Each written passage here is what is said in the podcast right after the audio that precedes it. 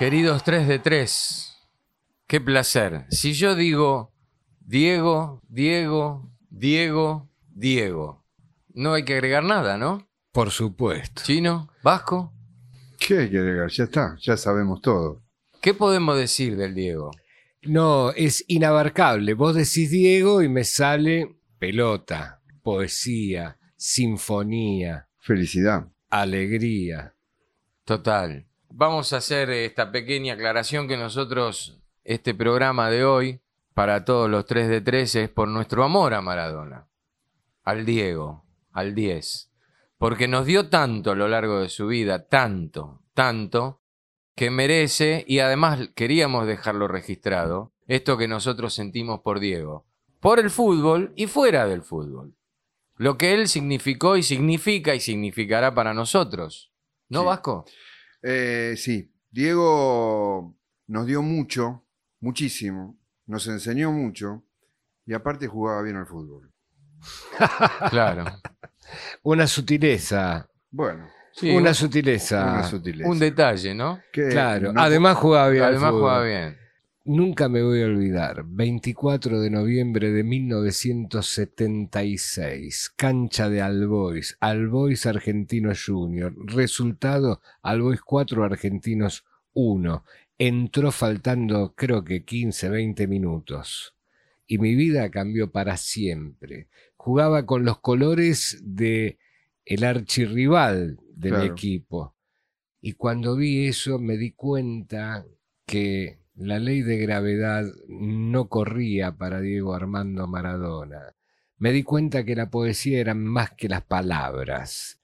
Me di cuenta que una sinfonía se puede tocar con las piernas. Una cosa increíble, porque esa primera vez ver que alguien tocaba la pelota y salía como si tuviera un conejo adentro, era algo que extasiaba. Y eso que era una época gloriosa de números 10 como Babington, Alonso, Potente, Mario Sanabria, no es que eran rengos en esa época, Bochini. Bocini, Ochi. y ver a, a un tipito, a un tipito, un chico prácticamente, 16 años, picar la pelota y que pase por arriba de la barrera y todos se miraban con signo de interrogación en la cara, era parte de una maestría lógico-matemática que no había visto nunca. Y aparte, como hincha de Always, habrás pensado, che, eran 15 cuadras más para acá, loco. Sí, señor, lo he pensado, me he desgarrado, sí, pensando eso me desgarré el cerebro, pero eh, no me voy a olvidar nunca más de ese día. ¿Qué, qué, dije, "No, ¿qué es esto? No, lo, lo de Diego fue realmente impresionante. Y sé que nos vamos a, mezcla- a mezclar con cosas que, que pasaron porque en nuestras cabezas nos vienen ahora, en este momento, mil situaciones de Maradona. Pero Sí, lo, claro. lo que él significó en tiempo y espacio. Yo, yo siempre dije que él nos representó. Él es alguien que vino, representó a la gente y siempre a la gente Sí, A la que nunca traicionó. a la que nunca traicionó y, y siempre estuvo del lado de la gente. Y algo grandioso, que tal vez suene una pavada lo que yo voy a decir, pero Diego es de estas figuras tremendas que llegó a un lugar donde ni él, sin ninguna duda, imaginaba. Nunca se olvidó de dónde venía y quién era, y a dónde tenía que ir. Hasta el último tiempo, ¿eh? Siempre supo quién era. Sí. Y esto es invalorable porque le devolvió a la gente eso, lo que él era. Y siempre le dio eso. y nos devolvió a todos algo que era importantísimo, la argentinidad. Veníamos golpeados de una guerra malvada que nos encontraba perdedores. En los albores de la democracia no podíamos superar Sí, la vergüenza de tener que negar en otros países que éramos argentinos. sí. Porque lo viví, ¿eh? Vi mucha gente que no decía, que ocultaba que eran argentinos. Lo vi haciéndose los uruguayos. Lo he visto, lo he vivido y Maradona nos devolvió la argentinidad. El amor por una camiseta era nuestro único estandarte, la camiseta de la selección. Sí. Jamás me voy a poder olvidar No. de eso.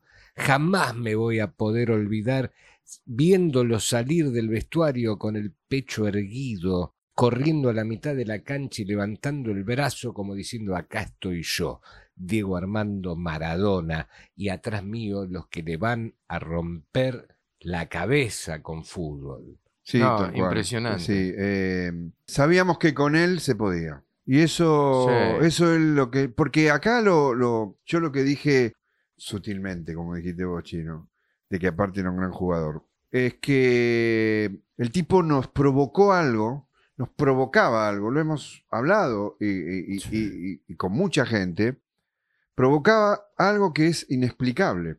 Vos un poco definías lo que sentíamos, pero la- lo que nos provocaba dentro era más allá de que la clavara a un ángulo o que eludiera a seis ingleses. Era infinitamente superior.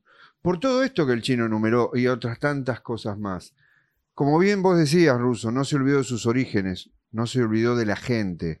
Nunca. Y siempre, siempre fue argentino.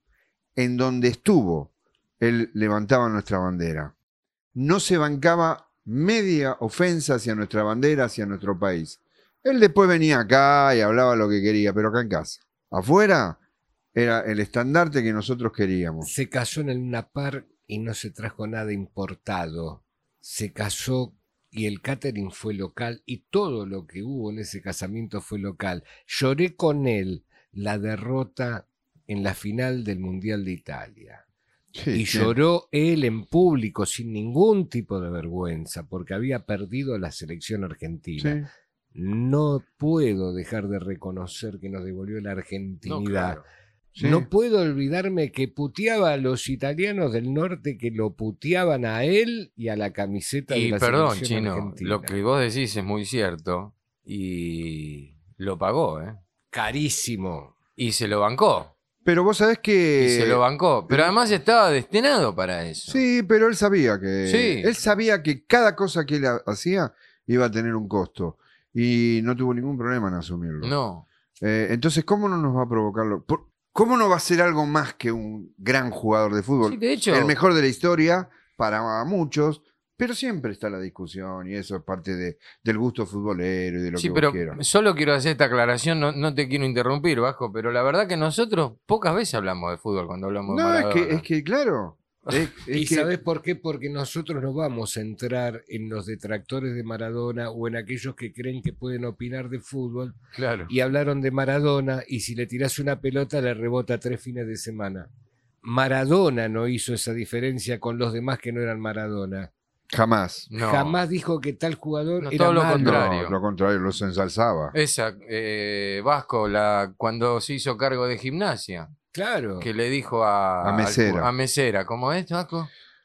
Le dijo, vení, te necesito de ayudante para más que nada para trabajar con los pibes, viste que necesitamos que le peguen como nosotros. Mesera lo contaba. Y decía Mesera, el Diego me decía que le pegue como nosotros. Claro. Y él lo decía honestamente, no era caretaje No, ni venta de humo. No, porque siempre lo bancó a los Siempre. jugadores. Y nunca lo escuché hablar mal de un jugador. Jamás. Jamás Nunca. hizo una jugada de más. No, jamás. Cuando le sobraba paño para sentarse arriba de la pelota. No, no, tal cual. Le sobraba paño Tal y cual. le sobraba testosterona para hacerlo. Sí, Sí, sí. No, él jugó al fútbol y se enojaba con los contrarios de igual a igual. sí. Totalmente de acuerdo. Sí, no, no, no. Fue. Es. Porque no lo vamos a soltar. No, no, no. Eh, extraordinario. eh, hay tantas cosas para rescatar de él y claro que no hablamos de fútbol porque podríamos contar miles de jugadas. Yo lo vi debutar en, en Boca, el, el club del que soy hincha, y yo no me puedo olvidar ese 22 de febrero de 1981 que entré arriba de todo, un calor terrible, jugó creo que a las 4 o 5 de la tarde, yo fui a, a las 11 de la mañana, estábamos ahí, se me rompió un jean de la transpiración y tenía 18 años, él, no, 20 años. O sea, estaba empezando, ya se sabía que era.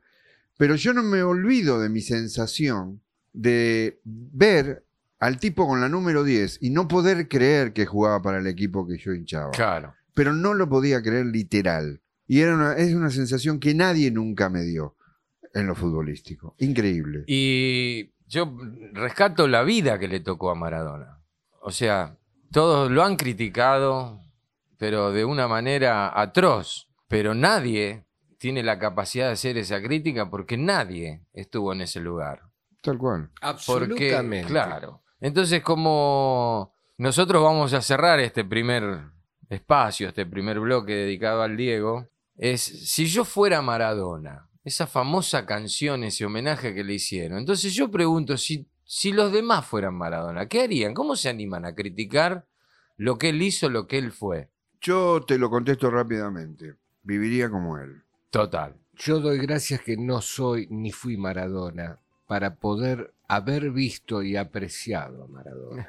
Muy buena esa, claro. Está muy bien. Tuviste bien. Bueno, y nos vamos. Volvemos en un ratito, pero nos vamos escuchando La vida es una tómbola, dedicada al Diego. Si yo fuera Maradona, viviría como él.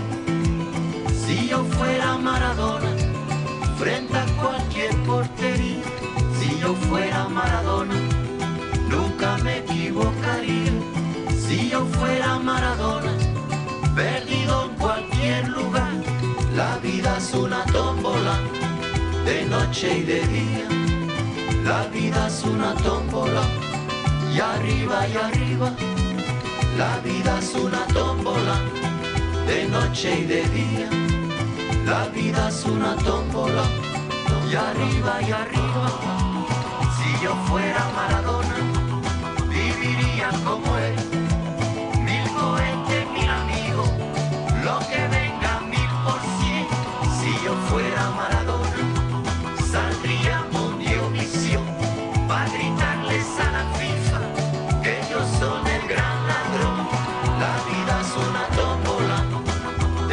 La vida es una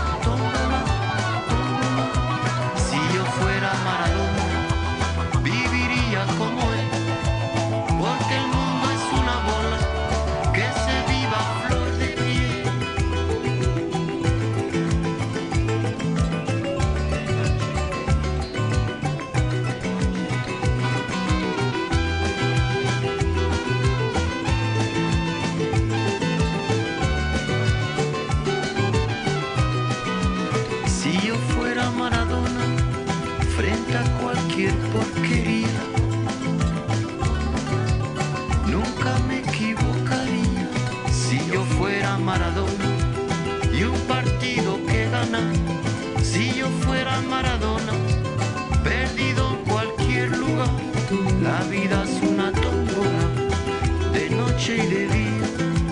La vida es una tómbola, y arriba y arriba. La vida es una tómbola, de noche y de día. La vida es una tómbola,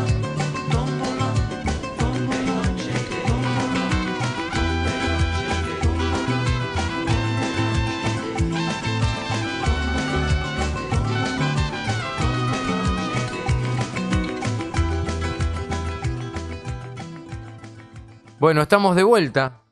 ¿Cuánto podríamos hablar de Maradona, no? De Diego, de nuestro querido y amado Diego. Pero yo quiero rescatar lo que significaba Diego en el mundo. En el mundo así, completo. En el mundo completo. Y algo que a mí me impresionó, y esto pasó hace pocos meses, el significado de lo que es Maradona, la representación de Maradona. Porque si hay un pueblo, una, un pueblo picante en lo que son manifestaciones y cuando se enojan son los franceses. Sí, Son señor. bravos. Los franceses van al frente como locos y cuando se enojan es- tienen, están armados como si fueran la guerra. Primera línea, segunda línea, tercera línea, los primeros se mueren, los segundos aguantamos y los terceros ganamos. A todo o nada, ¿sabes? A todo o nada. Sí, Van sí. con todos, están re locos los Lo he visto en París. Sí. Estuve en una manifestación de la CGT. Allá se llama igual que acá, la Sí. Confederación General del Trabajo. Y realmente es así. Ponen Sí, todo. ¿eh? Ponen todo.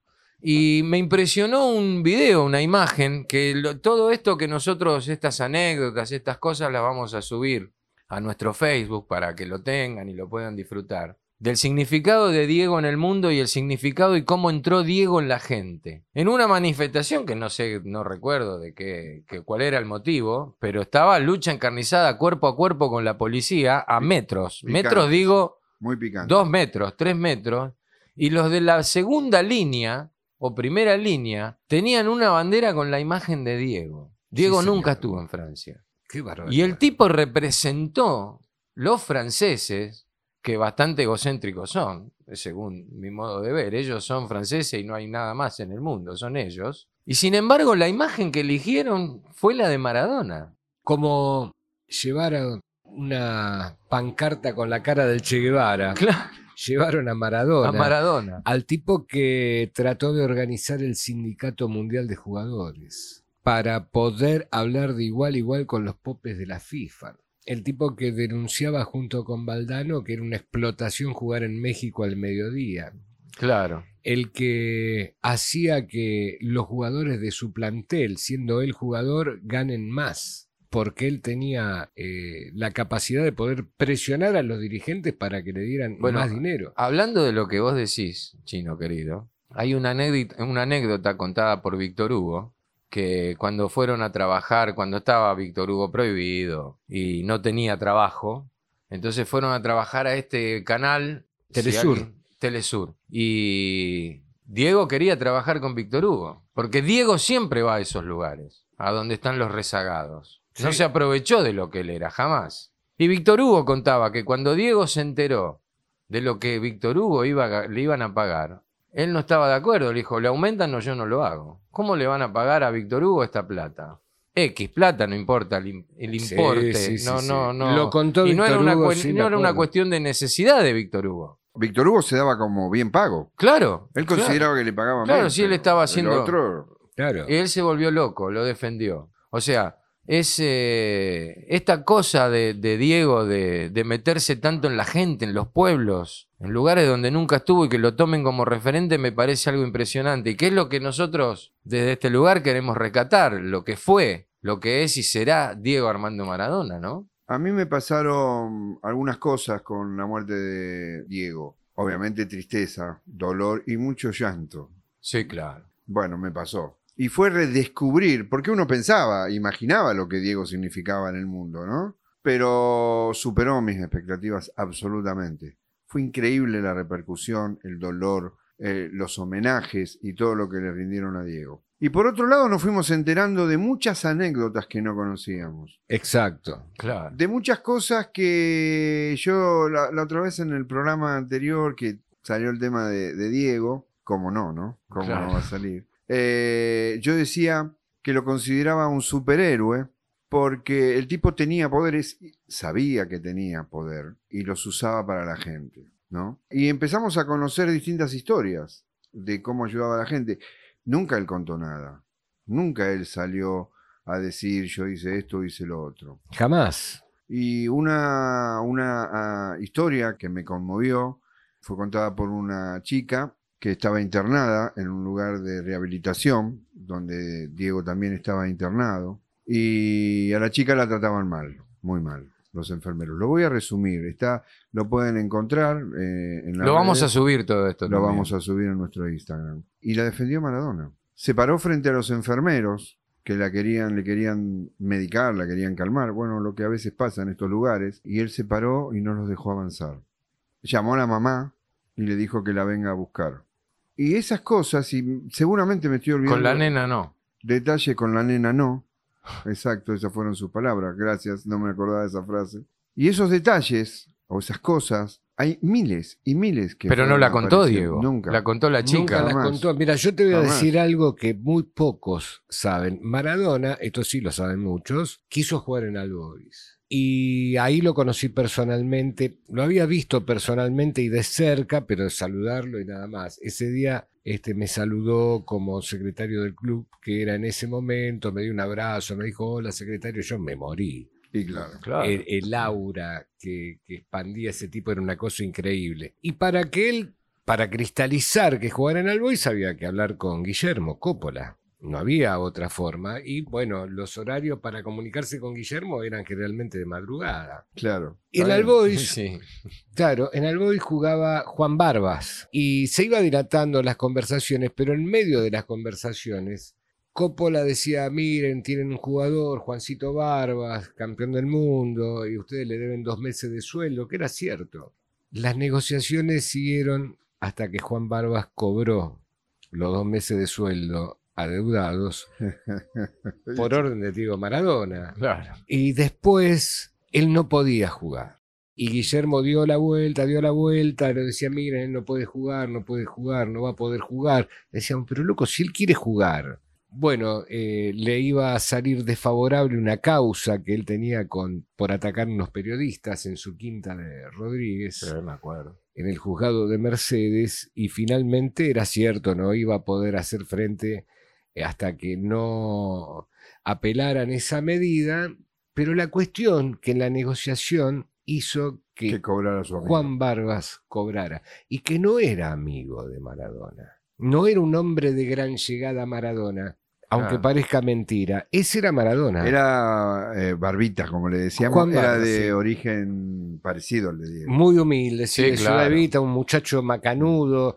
Eh, me acuerdo de su esposa, una chica macanuda, con sus hijos. Pero quiero decir, se preocuparon y tuvieron la deferencia de ubicarse en el lugar que querían estar, del lado del trabajador. En este Es caso, donde estuvo siempre. Juan Barbas.